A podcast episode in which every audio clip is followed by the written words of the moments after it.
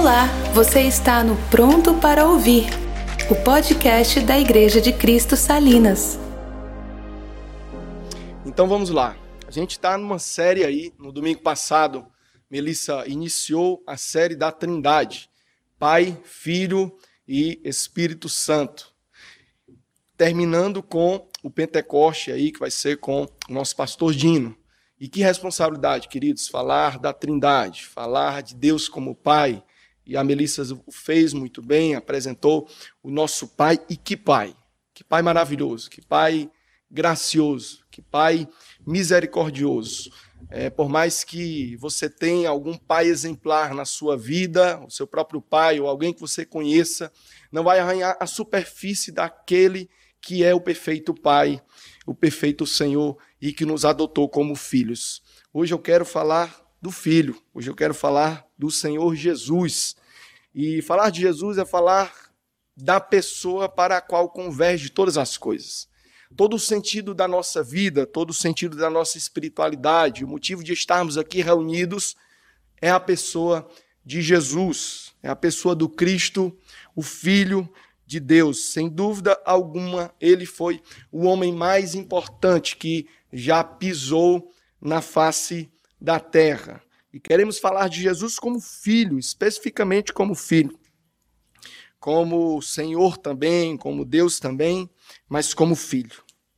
Eu quero começar citando aqui uma passagem que está em Hebreus, capítulo 1, verso 1. Hoje eu vou pregar de forma diferente, geralmente eu pego um texto maior e vou expondo detalhadamente por causa do assunto, um assunto tão amplo, é, pareceu por bem a mim aí tratar mais tematicamente acerca do Filho de Deus, visto que o assunto é muito abrangente. Então, tratar mais panoramicamente talvez é, seria o ideal para o dia de hoje. E o autor de Hebreus, no capítulo 1, verso 1, ele diz o seguinte: Havendo Deus antigamente falado aos pais pelos profetas, falou-nos nesses últimos dias pelo Filho. Amém? Eu quero convidar você para orarmos e clamarmos e rogarmos que o Senhor fale conosco nessa manhã. Feche seus olhos na sua casa e adoremos ao Senhor e oremos ao Senhor. Senhor nosso Deus e Pai Todo-Poderoso, Criador dos céus e da terra, nesta manhã, Senhor Deus, queremos te pedir encarecidamente que o Senhor fale conosco através da tua palavra, Senhor. Vamos tratar, vamos, queremos aprender acerca de Jesus, o nosso Senhor e Salvador. E te pedimos, ó Deus, que o teu Espírito Santo fale através da palavra que vai ser ministrada hoje, ó Deus. Que não seja eu falando, mas que o teu Espírito fale através de mim, Senhor, e encontre corações prontos para receberem a semente da tua palavra em nome de Jesus. Então Deus falou antigamente pelos pais aos pais pelos profetas, como diz o autor de Hebreus. E nos fala nestes últimos dias através da pessoa do Filho. As revelações trazidas, essas falas trazidas, o que Jesus traz ao povo dele e o que foi infundido nos apóstolos que deixaram essas revelações registradas nas páginas do Novo Testamento, essas revelações foram, em alguns pontos, incompreensivelmente paradoxais para alguns judeus e gregos da sua época. O que Jesus fala a respeito de si mesmo, suas obras, a sua ascensão aos céus, pareceram aos judeus e gregos da sua época irreconciliáveis, algo totalmente contrário para a doutrina judaica de Deus na sua época aqueles que confessavam o Shema de Israel, a confissão principal do povo judeu, que encontra-se em Deuteronômio capítulo 6, verso 4, diz o seguinte: Ouve, ó Israel, nosso Deus é o único Senhor. Mas como agora conjugar a revelação de um Deus que é único com uma pessoa que anda pela terra e faz coisas que somente Deus poderia fazer?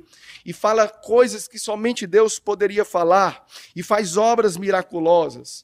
Não demorou muito para que surgissem muitos homens querendo decodificar, querendo formular uma doutrina que comportasse essas novas revelações registradas pelo ensino apostólico nas páginas do Novo Testamento. Um desses homens que se destacou ali no século IV é o chamado Ário.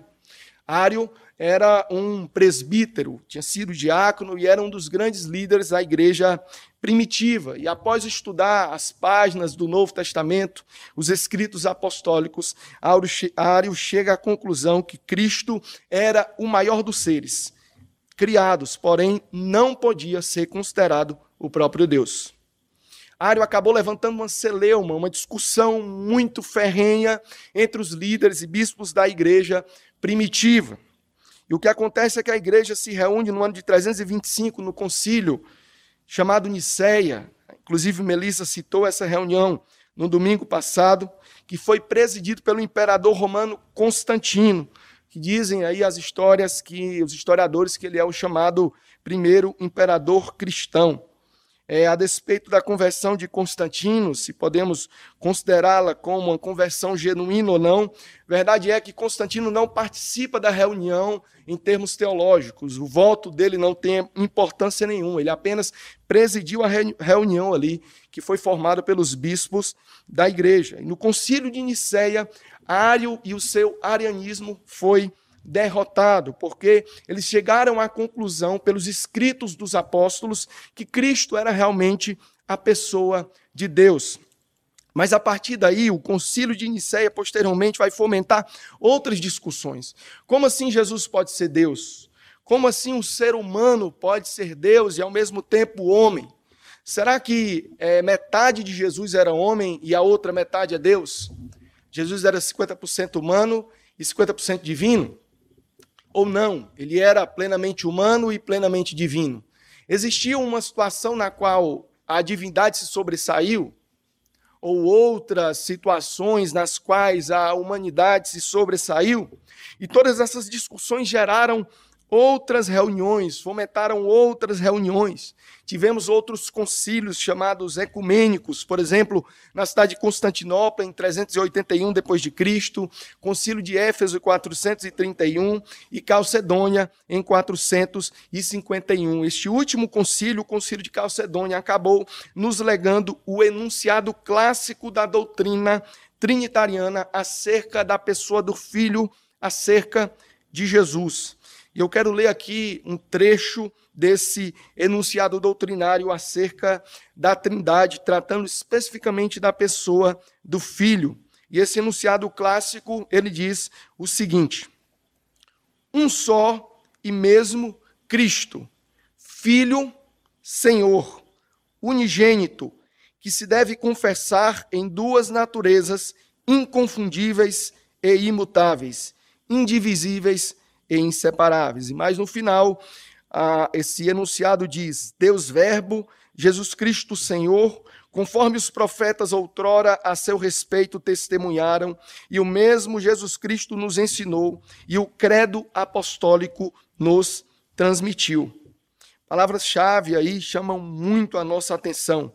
Um só e mesmo Cristo, Filho, Senhor, unigênito, digno de confissão, e Deus Verbo. Esse enunciado até hoje é usado pelos teólogos quando se trata de doutrina trinitariana acerca de Jesus. É o enunciado, poderíamos dizer assim, ortodoxo acerca do Filho. Mas o que nós queremos hoje não é tratar dessas questões de modo é, teológico, histórico, trazer palavras de homens e seres humanos que tentaram cunhar e formular uma doutrina tão difícil, como compreender um Deus que ao mesmo tempo é um e que se manifesta em três pessoas? Como compreender um Deus que é uno, conforme nós temos lido no Antigo Testamento, ainda que tenhamos nuances ali de pluralidade divina, que foi apresentado pela Melissa no domingo passado? Deus é o Deus único, é um único Senhor, visto que era proibido adorar a outros deuses e deuses também nas suas pluralidades entre os povos pagãos. Como compreender esse tipo de doutrina? Os homens têm tentado, os homens têm escrito muitos livros, mas é impossível expressar isso de modo espacial, com uma compreensão substancial e completa. Não foi à toa que um autor primitivo disse certa vez que a Trindade é o seguinte: ouse compreendê-la e perderás a sua cabeça, ouse negá-la e perderás a sua alma, a sua salvação. Como ninguém quer perder a salvação, eu não quero e você também não, eu quero convidar você a continuar perdendo um pouquinho a cabeça e te convidar a compreender, através dos dados bíblicos, o que seria a doutrina da Trindade. Obviamente que a nossa intenção aqui é que você cresça no conhecimento do Filho de Deus e também encontre aplicações práticas para tudo aquilo que vai ser dito e tudo aquilo que vai ser tratado a partir dos textos bíblicos. E aí a pergunta que eu faço para vocês é: em quais sentidos os dados bíblicos nos apresentam Jesus como Filho de Deus? E quais são as implicações, primeiramente teológicas e depois práticas, desses ensinamentos? E aí eu quero que você abra sua Bíblia no livro de Mateus, no capítulo de número 3. Nós vamos ler dos versos 13 até o verso 17. Mateus capítulo 3, dos versos 13 ao verso 17. Então, é, abra a sua Bíblia, se ela estiver aí na cabeceira da sua cama, nas suas mãos, ou ligue o seu aplicativo, abra a sua Bíblia aí no seu celular, onde seja, e acompanhe o texto comigo. Como eu falei, Hoje eu irei tratar de alguns textos ali para é, trazer, a fim de, de trazer para vocês uma compreensão acerca da, da, dessa doutrina tão preciosa que é, é acerca do Filho de Deus nas Sagradas Escrituras. Mateus capítulo 3, verso 13 a 17 diz o seguinte: Então veio, veio Jesus da Galileia ter com João, junto do Jordão, para ser batizado por ele. Mas João opunha-se-lhe, dizendo: Eu careço ser batizado por ti, e vens tu a mim? Jesus, porém, respondendo, disse-lhe: Deixa por agora, porque assim nos convém cumprir toda a justiça. Então ele o permitiu. E sendo Jesus batizado, saiu logo da água. E eis que se lhe abriram os céus, e viu o Espírito de Deus, descendo como pomba e vindo sobre ele. E eis que uma voz dos céus dizia: Este é o meu filho amado, em quem me compraço. Este é o meu filho amado, em quem me compraço. E aí eu quero convidar vocês a refletir acerca do significado desse filho amado na passagem de Mateus. Verdade é que filho de Deus é uma expressão que aparece assim, de modo vasto na escritura. Para entender alguns conceitos bíblicos, é interessante fazer um sumarizar as passagens nas quais esse termo vai aparecer. Isso pode ser fácil para você caso você tenha uma concordância bíblica em casa. Hoje nós temos a internet, podemos fazer pesquisas até exaustivas é, de termos e em quais passagens esses termos se, repete, se repetem na Escritura. Nós temos livros, é, nós temos concordâncias bíblicas nas suas Bíblias de estudo aí, então você pode pegar esse termo filho de Deus e pesquisar numa concordância bíblica e tentar compreender como filho de Deus é entendido nas escrituras sagradas. E nós vamos perceber ao longo do texto bíblico, desde o Antigo Testamento, que filho de Deus pode significar diversas coisas. Primeiro, o filho de Deus pode significar, na Escritura, filhos de alguém, que é, é piedoso. Por exemplo, lá em Gênesis, quando Adão e Eva, quando Eva concebe Sete, ele é chamado filho de Deus, ele começa a seguir os preceitos de Deus. Em Gênesis capítulo 6, verso 2, nós temos a humanidade começando agora a caminhar numa vida degradante, de pecaminosidade, até os filhos dessa linhagem piedosa de Sete começam a se envolver com as filhas dos homens, aquelas que não temiam a Deus. E na passagem de Gênesis capítulo 6, 2, eles são chamados de filhos de Deus. Quando os filhos de Deus começaram a perceber que as filhas dos homens eram formosas, começaram a deitar com elas. Então eles são chamados ali em Gênesis capítulo 6, filhos de Deus. Nós temos outras designações para filhos de Deus no Antigo Testamento. Por exemplo, filho de Deus pode ser considerado um anjo, nós temos isso em Jó, capítulo 1, verso 6. Eu não sei se você lembra. Jó, capítulo 1, 6 diz que um determinado dia, quando os filhos de Deus estavam para se reunir diante do Senhor, Satanás também veio para a reunião entre eles. Quando o texto fala filhos de Deus em reunião, o texto está se referindo aos anjos, aos seres angelicais. Você vai encontrar isso também, filho de Deus como anjo, em Salmos, no próprio livro de Jó, mais à frente, no capítulo 38, verso 7. Os filhos de Deus são aqueles que jubilam a Deus na alvorada e contemplando as estrelas. Então, filhos de Deus podem ser os filhos de uma linhagem piedosa, filhos de Deus podem ser os seres angelicais, e filhos de Deus, Deus também pode ter outros significados que são agora é, idiomáticos. E aí eu quero convidar você para compreender um pouquinho mais acerca dessa questão, dessa expressão de modo idiomático. O Filho de Deus também pode se referir a algo que esteja relacionado a uma analogia, a uma metáfora.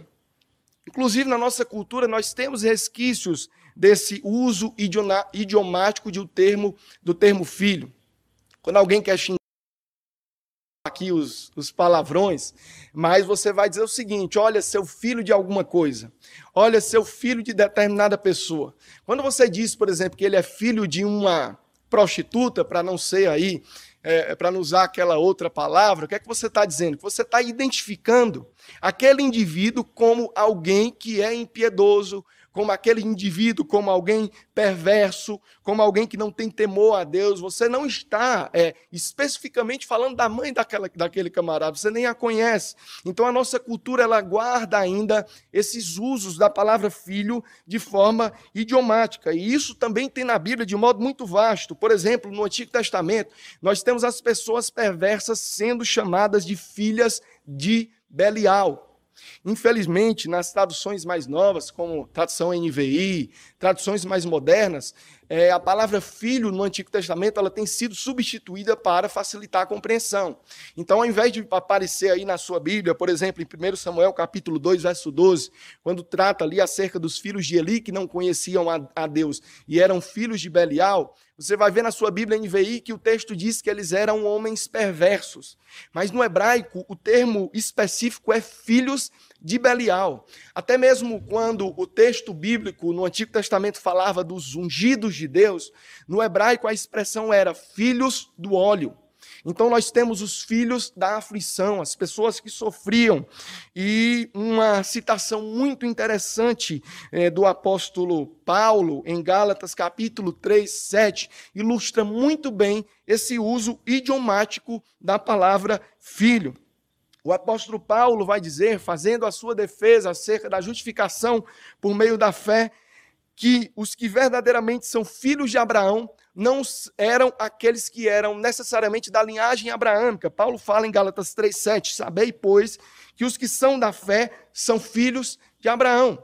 Então você que tem fé em Deus e nas promessas de Deus contidas no Antigo Testamento, pode também ser considerado um filho de Abraão sem necessariamente ter relação parental, biológica, de linhagem abraâmica. Portanto, para entender a, a, o termo filho na Bíblia Sagrada, é necessário compreendermos que filho não necessariamente está ligado a, a, uma questão literal, como filho biológico, a uma questão unicamente de tribo, de clã, como filho da tribo de Levi, como filho de Jessé. É, em determinados contextos, o termo filho tem determinado significado. E nesse texto, capítulo 3, é, que nós lemos aí, no, a partir do verso 13, nós temos Deus olhando para Cristo e dizendo: Este é o meu filho amado em quem me comprazo. Em que sentido Deus está identificando Jesus como filho? E quando nós examinamos o contexto, as passagens que vêm antes, os capítulos que precedem o capítulo 3, o capítulo que vai sucedê-lo, o capítulo de número 4, nós vamos identificar que Deus está olhando para Jesus como um ser humano, não como um ser divino. Sávio, me explica bem isso. Você vai perceber que todos vão ouvir aquelas, aquela voz de Deus. Em João, o evangelista João registra bem que os apóstolos e todos que estavam presentes ouviram aquele bradar do Pai: Este é o meu filho amado, em quem me comprazo, em outras traduções que me traz alegria. E logo no capítulo 4, o que vai acontecer é que Jesus é conduzido ao deserto. E quando Jesus é conduzido ao deserto, o diabo aparece para ele quando ele sente fome. Então, nós temos evidenciado um, um, uma necessidade humana. E o diabo vai trabalhar ali com duas questões. O diabo olha para Jesus e ele diz: Se tu és o filho de Deus, fazes determinada coisa, transformas essas pedras em pão, usa do teu poder. O que o diabo queria é que Jesus demonstra, demonstrasse que ele era o filho de Deus em sentido transcendente. Mas ele, na sua encarnação, provava que ele era filho de Deus em sentido humano. Na cultura oriental, quando você dizia que a pessoa era filho de determinada pessoa, você não queria dizer apenas que ele era filho em sentido biológico, como eu falei aqui. Hoje, é, grande parte das pessoas que escolhem as suas profissões, elas não possuem os seus pais como exemplo, é, é algo com o qual você tem que se importar para escolher a sua profissão, mas antigamente, numa, numa cultura artesanal, numa cultura agrícola, o carpinteiro, ele tinha filho carpinteiro. O camarada que trabalhava com agricultura, quando ele tinha um filho, o filho dele necessariamente seria um agricultor. Então, o agricultor ele tinha, ele gerava filhos agricultores. Os filhos seguiam as profissões dos seus pais. Tanto é que quando Jesus prega em Nazaré, os homens olham para ele e logo o identificam como este é o carpinteiro. Provavelmente naquele ponto José já havia morrido e o filho de José, igual a José, que fazia as mesmas coisas que José, tinha ficado vivo. Portanto, ele era o carpinteiro. Funcionalmente, ele fazia as mesmas coisas que José fazia. Quando Jesus, quando Deus olha para Jesus aqui, e quando Jesus é conduzido ao deserto, Deus está querendo que Jesus se comporte como um ser humano que faça exatamente o que o seu Pai celeste faz. Um ser humano que funcionalmente é identificado como filho de Deus. Você quer que eu prove um pouco mais? Se você ler as passagens anteriores, os capítulos anteriores, nós temos Jesus nascendo de uma virgem, portanto, humano. Nós temos Jesus no primeiro versículo de Mateus sendo, identificados com, sendo identificado com dois seres humanos muito proeminentes da cultura israelita: Abraão e Davi. Genealogia de Jesus, filho de Abraão e filho de Davi. Nós temos Jesus sendo identificado com o próprio povo de Israel. Quando o escritor Mateus cita Osés capítulo 11, verso 1, do Egito chamei o meu filho. E Jesus nasce em Belém para que se cumprisse a profecia que ele nasceria de Belém, segundo Miqueias capítulo 5. Então Mateus vai citando as passagens que asseveram que Jesus é o ser humano que haveria de vir. E quando Deus olha para Jesus, nesse primeiro sentido, ele quer nos apresentar Jesus como filho de Deus, de certo modo como igual a um de nós. Jesus é primeiro filho de Deus como eu e você também podemos ser. Jesus era filho de Deus porque ele fazia exatamente o que o pai dele fazia. Quando ele começa a sua, sua pregação das bem-aventuranças, ele começa a trazer algumas, alguns ensinamentos muito profundos. De modo semelhante a Moisés, que subiu ao monte, Jesus sobe ao monte para trazer também a sua nova lei, o seu evangelho, a ressignificação dos preceitos dos antigos. Ouvistes, eu, porém, vos digo.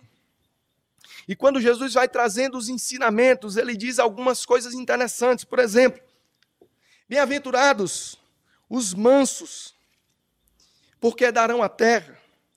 Mas quando ele diz bem-aventurados os pacificadores, ele diz que os pacificadores seriam chamados filhos de Deus.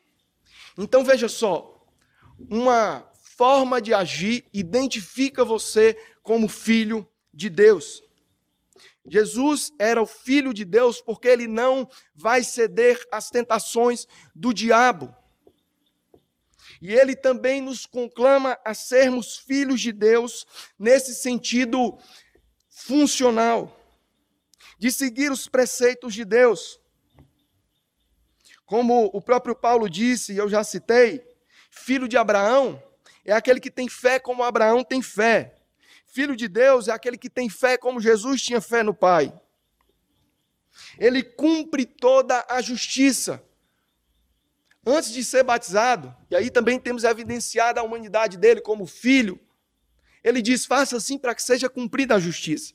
Jesus, na sua encarnação, precisava se identificar comigo e com você. E ele nos traz o exemplo. Mais à frente, no mesmo capítulo das bem-aventuranças, ele diz: Amai os vossos inimigos. Capítulo 5, verso 44 e 45, vamos ler. Eu, porém, vos digo: amai os vossos inimigos, bendizei o que vos maldizem, fazei o bem aos que vos odeiam, e orai pelos que vos maltratam e vos perseguem, para que sejais filhos do Pai que está nos céus. Então, no primeiro sentido, repito, Jesus é filho de Deus como nosso semelhante, de uma forma que eu e você podemos seguir. Mas diferente de mim e de você que constantemente caímos em pecado, que somos injustos, que somos falhos, este filho de Deus agora é diferente. Ele não é como Adão, que após ter recebido o Espírito de Deus, o fôlego de vida, vai trair o Senhor. Ele tendo, tendo sido revestido do alto, tendo o Espírito Santo repousado sobre ele, ele agora vai agir conforme toda a justiça. E uma passagem que se cumpre aí também é Isaías capítulo 11, verso 1. Jesus vai cumprindo profecias acerca de um ser humano que viria e seria justo. Ele seria o rebento do tronco de Jessé e das raízes do, do tronco de Jessé um renovo frutificaria. Repousará sobre ele o espírito do Senhor, e o espírito de sabedoria e de inteligência, e o espírito do conselho e de fortaleza, e o espírito do conhecimento e de temor do Senhor. E deleitar-se-á no temor do Senhor, e não julgará segundo a vista dos olhos, nem repreenderá segundo o ouvir dos seus ouvidos, mas julgará com justiça os pobres, e repreenderá com equidade os mansos da terra. Ele é o exemplo supremo de ser humano. Quando Deus olha para Cristo e diz: Este é o meu filho, ele está apontando para o paradigma, para quem devemos ser. Nós devemos ser filhos de Deus, como Jesus foi filho de Deus. Nós devemos ser pacificadores para sermos chamados filhos de Deus. Eu quero convidar você hoje para ser chamado filho de Deus, porque você se identifica com aquilo que Jesus faz. Nesses termos funcionais, se Jesus ama, você deve amar como Jesus ama. Se Jesus se compadece para que você seja chamado filho de Deus, você também deve se compadecer dos mais pobres, daqueles que sofrem, dos oprimidos, dos injustiçados. Se você quer ser considerado filho de Deus, você deve buscar a santidade, assim como Jesus foi santo, puro e em todas as coisas sem pecado. Eu convido você a compreender primeiro Jesus como filho de Deus, como você também pode ser filho de Deus. Como paradigma supremo, como o ser humano mais perfeito que habitou nessa terra. Como o segundo Adão, que vai a partir daí recapitular a história e começar a apresentar aquilo, o plano, o propósito que Deus tinha desde o princípio para a humanidade. A minha oração nessa manhã é que eu e você, diante do Senhor, também sejamos encontrados como filhos. Diante do Senhor também sejamos vistos como filhos de Deus, porque agem conforme Deus age. Porque enxerga segundo a perspectiva de Deus e age conforme o Senhor Jesus agiu. Então, no primeiro sentido, Jesus é apresentado a nós como filho de Deus, de uma forma humana. E você também pode ser filho de Deus. Ele nos deixa o exemplo. Se Jesus é filho de Deus como ser humano, a implicação prática se resume é: devemos segui-lo. Devemos obedecê-lo, obedecer os seus preceitos, tê-lo como mestre da justiça como mestre da moral, como aquele que nos traz as mais supremas e sublimes lições de vida. Porém, terminar a nossa abordagem aqui seria totalmente insuficiente. Inclusive, muitos cristãos cometem esse erro crasso. Encarar Jesus apenas como o mestre da moralidade. Encarar o convite que Jesus faz de segui-lo como apenas um talmidim, um discípulo seguindo o seu mestre. A religião cristã, a espiritualidade cristã, a nossa tradição não se resume a preceitos morais. Jesus não veio para trazer uma cartilha de pode e não pode. Inclusive, se você ler Aristóteles, Confúcio, Buda, Platão, Martin Luther King Jr. e tantos outros homens icônicos que passaram por sobre a terra, você também vai encontrar lições terrenas preciosas, humanas preciosas. Tanto é que, por exemplo, Aristóteles foi tomado por Tomás de Aquino, o maior teólogo católico da história, como exemplo de moralidade. As, toda a obra teológica de Tomás de Aquino está inspirada nos preceitos morais de Aristóteles. Ele cristianizou Aristóteles. Ele achava Aristóteles tão parecido com Jesus nos seus ensinamentos que ele vai citar talvez mais Aristóteles do que os evangelhos em algumas das suas obras. Portanto, tratar Jesus apenas como o Filho de Deus, mestre e semelhante a Deus, ou seja, é, igual a Deus nas suas funções e obras, é totalmente insuficiente. Portanto, vamos caminhar mais um pouco ao longo da Escritura para compreendermos esse termo Filho de Deus em um outro sentido. E agora, como um sentido que eu e você poderíamos ser, porém não alcançamos.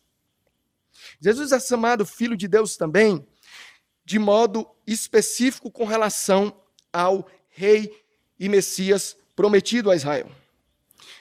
Convido você aí para Mateus, capítulo de número 16.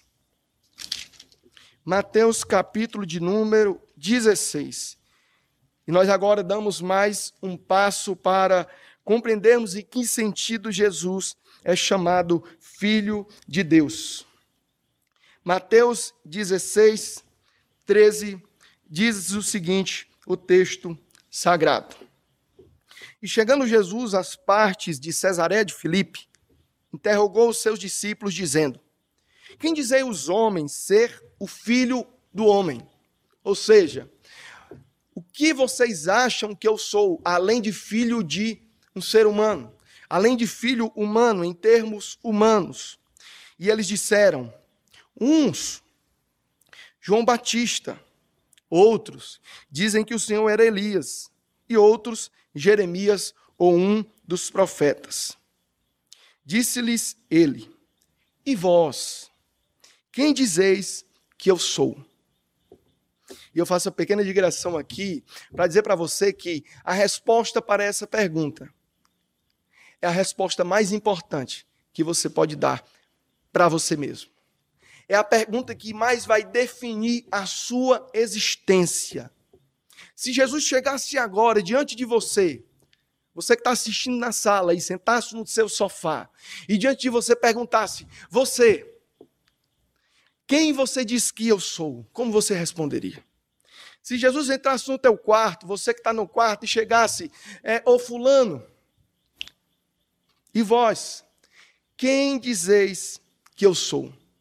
Essa resposta tem o poder de definir a tua história para sempre. Não em termos terrenos, mas mudar o teu destino eterno.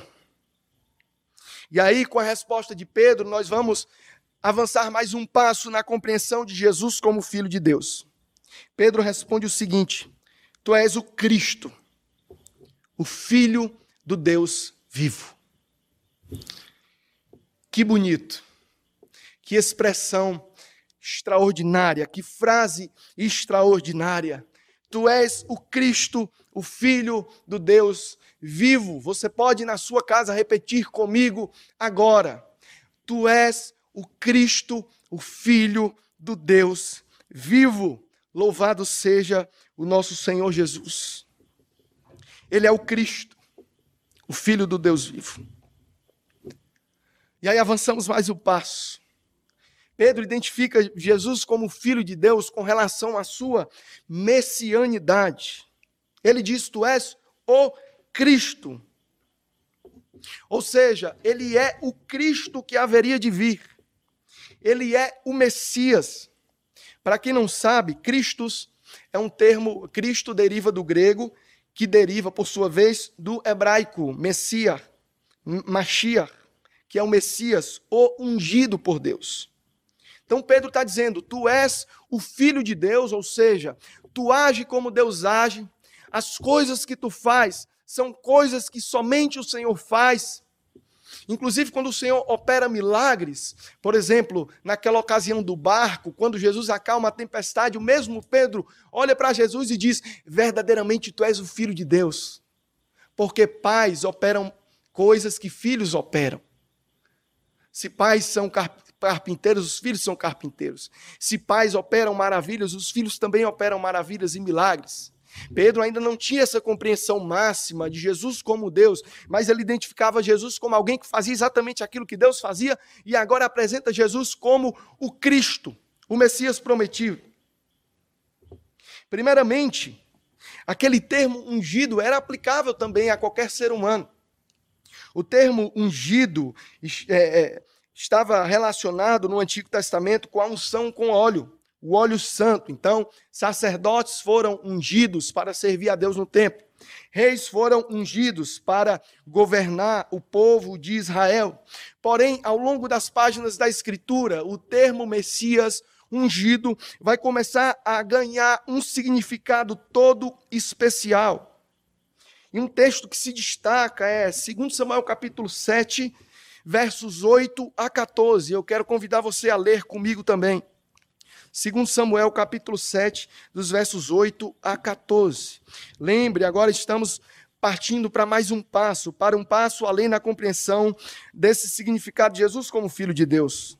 Jesus agora é apresentado como o rei. Jesus é apresentado agora como o Messias prometido. E segundo Samuel 7:14, foi uma profecia, era uma profecia extraordinária acerca do rei que viria. Deixa eu contextualizar você. O que é que está acontecendo aqui em 2 Samuel, capítulo 7? Samuel, após ter alcançado bênçãos de Deus, após ter unificado o reino do norte e o reino do sul, e Deus ter dado descanso de todos os seus inimigos em redor, Samuel, deitado no seu palácio, da sua casa construída com cedros, ele pensa bem, genuinamente ele se preocupa. Não é possível que eu esteja aqui confortavelmente na minha casa e Deus habite numa tenda. E ele convida o profeta Natan e ele diz: Olha, eu moro numa casa de cedros e a arca de Deus. E, e a arca de Deus mora dentro de cortinas a arca se relacionava com a presença de Deus. Então, ele está incomodado. Como é que Deus vai habitar num barraco, numa tenda? Nós já passamos daí para uma melhor. Nós já estamos construindo grandes casas e palácios. Então, Natan, eu quero construir uma habitação a Deus.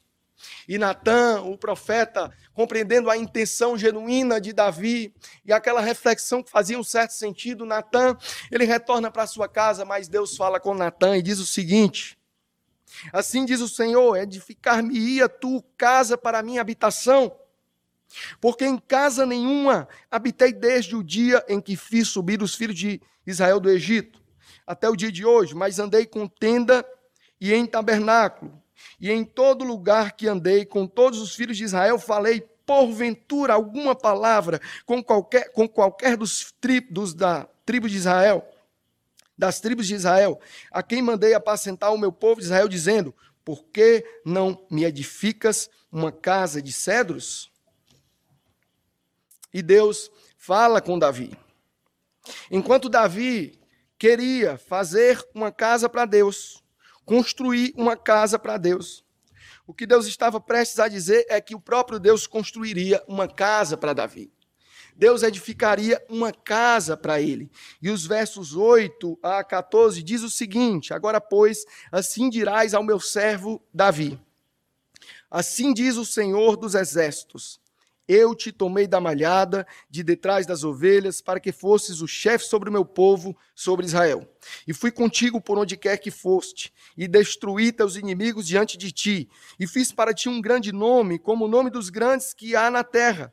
E preparei lugar para o meu povo, para Israel, e o plantarei, para que habitasse, habite no, no seu lugar, e não mais seja removido e nunca mais os filhos da perversidade o aflijam como dantes. Olha só, novamente, um uso metafórico da palavra filho. Desde o dia em que mandei que houvesse juízo, juízes sobre o meu povo de Israel. Ah, ti, porém, te dei descanso de todos os teus inimigos. Também o Senhor te faz saber que o Senhor te fará casa. Quando teus dias forem completos, e vieres a dormir com os teus pais, então farei levantar depois de ti a tua semente, que procederá de ti, e estabelecerei o seu reino. Este edificará uma casa ao meu nome, e confirmarei o trono do seu reino para sempre. E eu lhe serei por pai, e ele me será por filho. Essa promessa começa a trazer para o termo Messias uma significação específica com relação ao rei prometido que viria da linhagem de Davi. Portanto, repito, quando Pedro fala, tu és o Cristo, o Filho do Deus vivo, ele está dizendo assim: tu és aquele que haveria de vir. Tu és o Filho de Deus prometido, que agora vai julgar com justiça e vai reinar sobre Israel. O Messias estava aí, cumprindo todas as profecias acerca dele que estavam escritas no Antigo Testamento de que ele nasceria e seria um Deus forte, maravilhoso, conselheiro, Pai da eternidade e príncipe da paz. E quando Jesus começa a pregar a sua mensagem, ele vai inaugurar um tempo diferente na história da salvação. Jesus diz o seguinte, Marcos capítulo 1, verso 15: O tempo está cumprido e o reino de Deus está próximo. Arrependei-vos e crede no evangelho.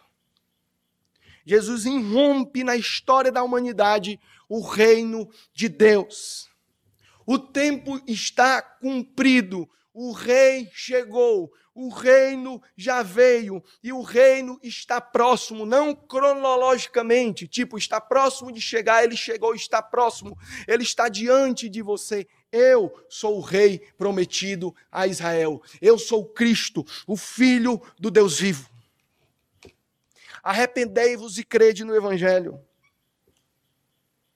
Portanto, queridos, Jesus não é apenas, apenas mestre, Jesus não é apenas rabi, um mestre da moralidade. Ele apenas não convida a seguirmos ele, a aprendermos com ele, como ele mesmo disse: Tomai, aprendei de mim, tomai sobre vós o meu jugo que é suave, o meu fardo é leve, encontrareis descanso para as vossas almas. O jugo dos rabinos da época eram jugos pesados e legalistas. O que Jesus trazia, os ensinamentos que Jesus trazia, eram ensinamentos sublimes ele ensinava não como os escribas e fariseus, mas ensinava como quem tinha autoridade, e a autoridade é ensinar aquilo que se pratica, ensinar aquilo que se faz. O tempo está cumprido, portanto, eu convido você a não apenas seguir-me, mas para você me obedecer. A mestres da moralidade, nós seguimos é, é, os seus preceitos, nós aprendemos com eles. Mas você não obedece o Platão, você não obedece o Aristóteles, você não obedece os professores, os mestres, em sentido existencial.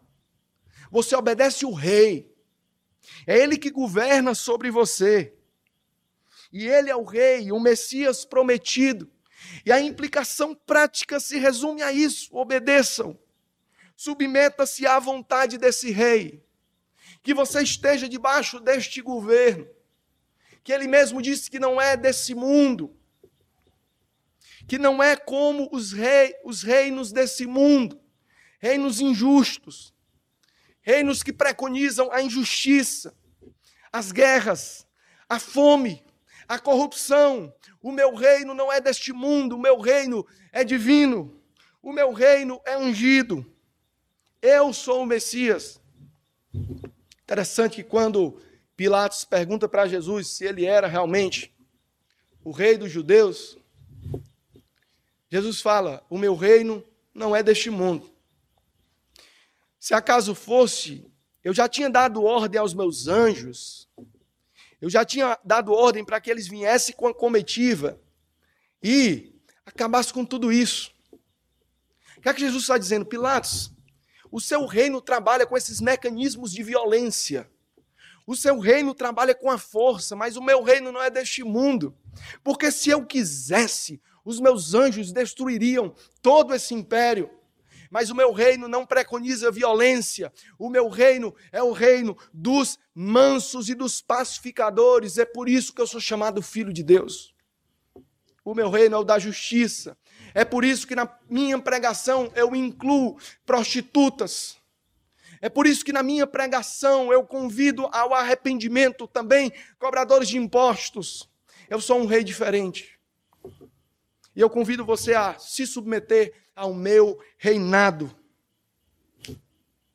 Você tem coragem de orar o Pai Nosso sem compreender a profundidade da expressão: venha o teu reino seja feita a tua vontade. Queremos te obedecer, Senhor, como mestre, mas também queremos te obedecer como rei, porque nós não fomos libertos para a libertinagem. Nós não fomos libertos para vivermos sem Senhor. Pelo contrário, como Paulo diz aos Romanos, vocês apenas mudaram de, de servidão. Vocês outrora eram escravos do pecado para praticar tudo aquilo que era desagradável a Deus. E agora vocês são escravos da justiça, servos de Deus, estão debaixo de outro governo, são escravos do Senhor. E que escravidão gloriosa, e que servidão gloriosa, porque esse rei trata os escravos como filhos. Esse rei convida os filhos para morarem dentro das suas casas, assim como a Melissa já pregou aqui do pai, ali na história do filho pródigo, o pai não apenas aguarda. Para a cultura oriental era algo totalmente inadmissível um pai dar o primeiro passo. Era o filho que dava o passo, mas o pai corre, se lança no pescoço do filho e o beija. Esse rei é esse tipo de rei que convida os servos para serem filhos e diz: arrependam-se, creiam em mim, e eu vos trago um reino de paz, de amor, de justiça, de bondade, de misericórdia, de vida plena e eterna. Então Jesus é filho de Deus como semelhante a ele nas suas ações, e é filho de Deus como rei prometido a Israel. Arrependei-vos e crede, porque é chegado o reino de Deus. E por fim, eu convido você a abrir um livro de Hebreus, na carta aos Hebreus, capítulo de número 1. Comecei essa mensagem com essa passagem. E nós vamos agora lê-la um pouco mais. Mais do que apenas o verso 1 de Hebreus capítulo 1. O Senhor é o nosso Rei. Você pode dizer isso com propriedade? O Senhor é o meu Rei. Eu me submeto ao seu governo. Eu faço a sua vontade. Jesus é o Rei. E agora o autor de Hebreus vai nos trazer uma compreensão agora suprema e última do sentido no qual Jesus é filho de Deus e agora de uma forma que eu e você nunca poderemos ser. Jesus é filho de Deus. Agora nesse sentido que isso só pertence a ele. Hebreus capítulo 1 diz: Havendo Deus antigamente falado muitas vezes, de muitas maneiras, aos pais pelos profetas, a nós falou-nos nestes últimos dias pelo Filho, a quem constituiu herdeiro de tudo por quem fez também o mundo, o qual, sendo o resplendor da sua glória, Paulo diz aos Colossenses, ele é a imagem do Deus invisível e a expressão da imagem da sua pessoa, e sustentando todas as coisas pela palavra do seu poder, havendo feito tudo por si mesmo, a purificação dos nossos pecados, assentou-se à destra da majestade como rei nas alturas, feito tão mais excelente do que os anjos, ou seja, se filho de Deus pode designar uma figura angelical, esse filho de Deus é, está acima dos anjos ele foi feito mais excelente que os anjos. Porque ao qual, a qual dos anjos disse jamais: Tu és o meu filho, hoje te gerei. E outra vez eu lhe serei por pai, e ele me será por filho. Olha só, o autor de Hebreus citando a passagem que acabamos de ler. E quando outra vez introduz no mundo o primogênito, diz: E todos os anjos de Deus o adorem, só ele merece adoração. E quanto aos anjos, diz: O que te, o que de seus anjos faz ventos e de seus ministros labaredas de fogo, mas do filho. Aleluia. Mas do filho Leia comigo em voz alta. Mais do Filho. Convide todos que estão na sua casa para ouvir isso.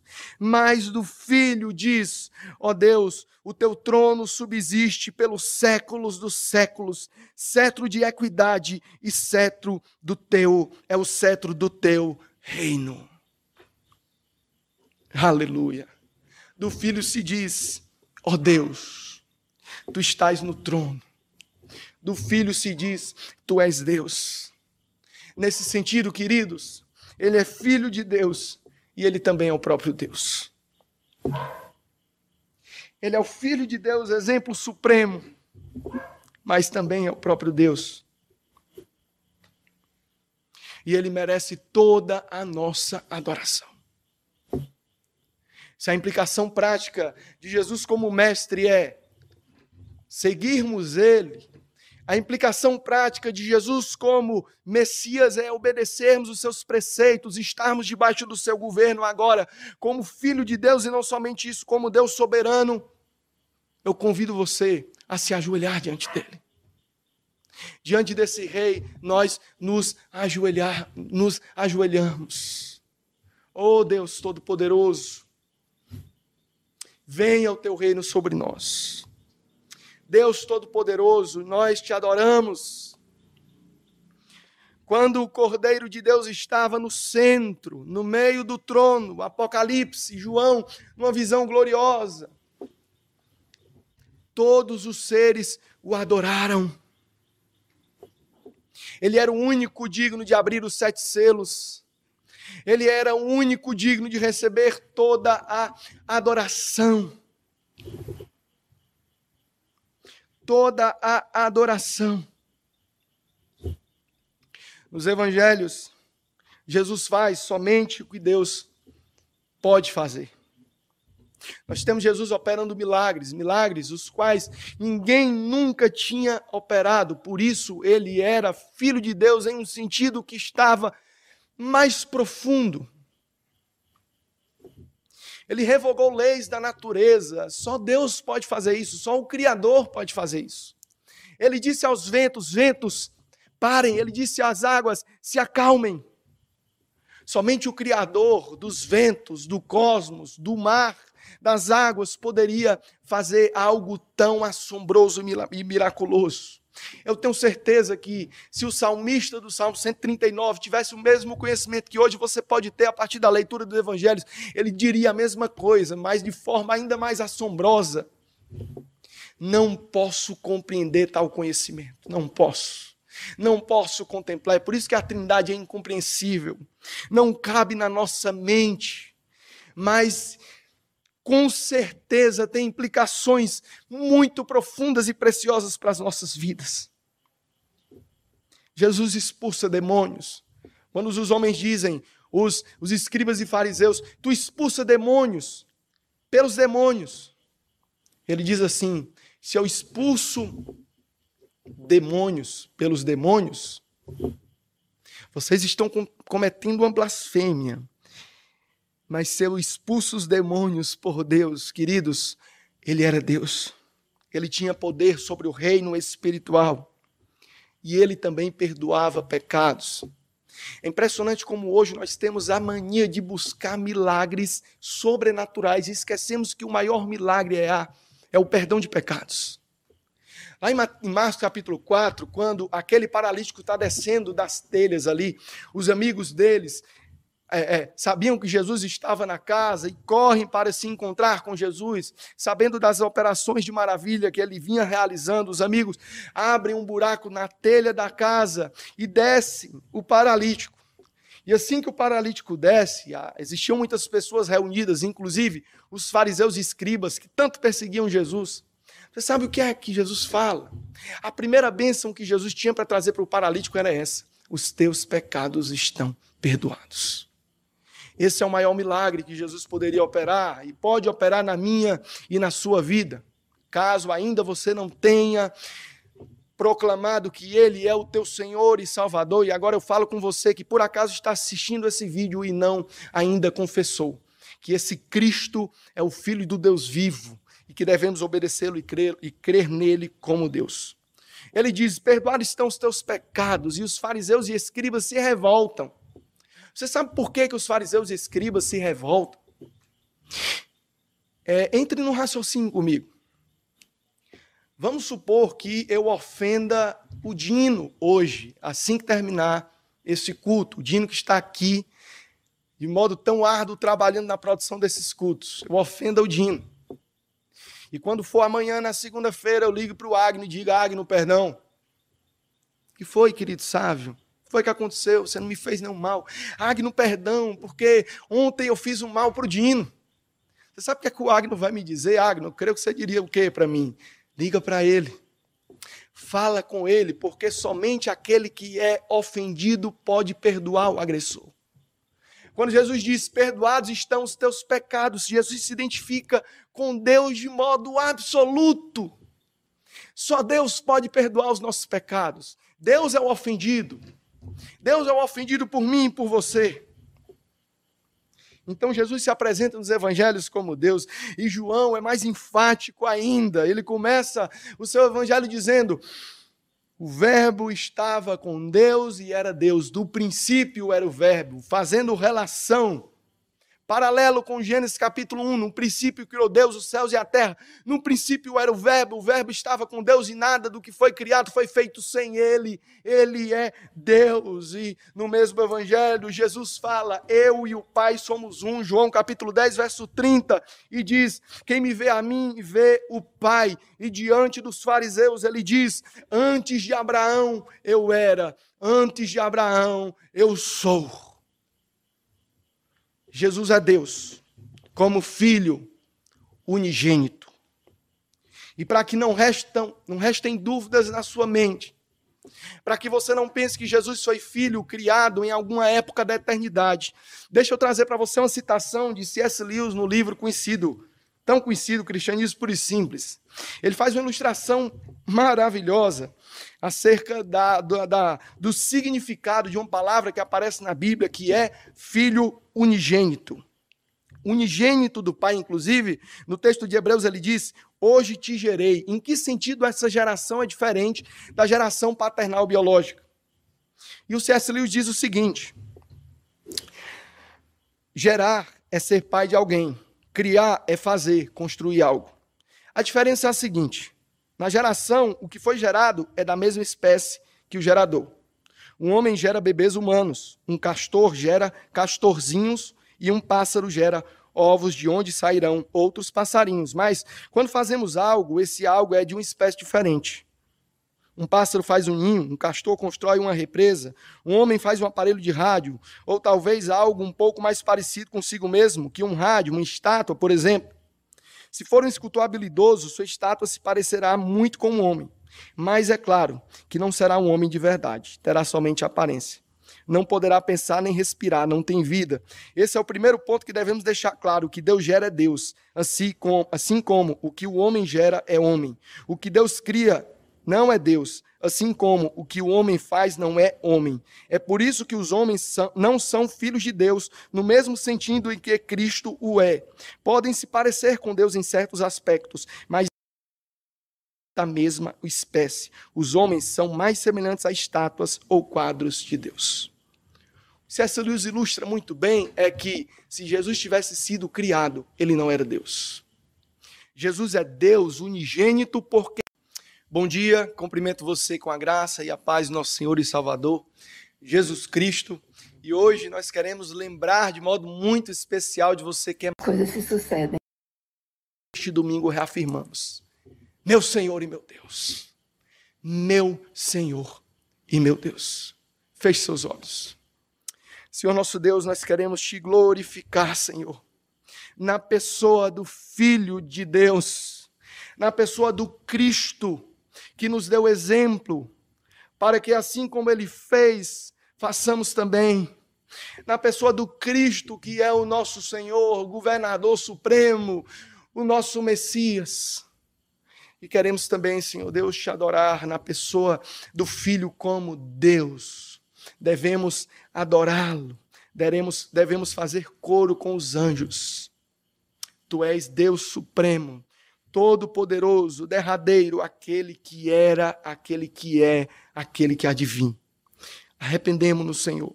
Nós nos arrependemos dos nossos pecados. E novamente, assim como Pedro declarou, Senhor, tu, tu és o Cristo, o Filho do Deus vivo. Tu és o Cristo, o Filho do Deus vivo.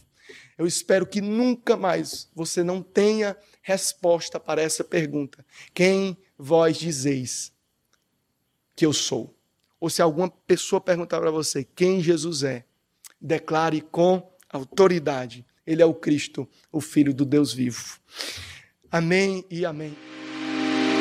Você também encontra essa mensagem em vídeo em nosso canal do YouTube, Igreja de Cristo Salinas.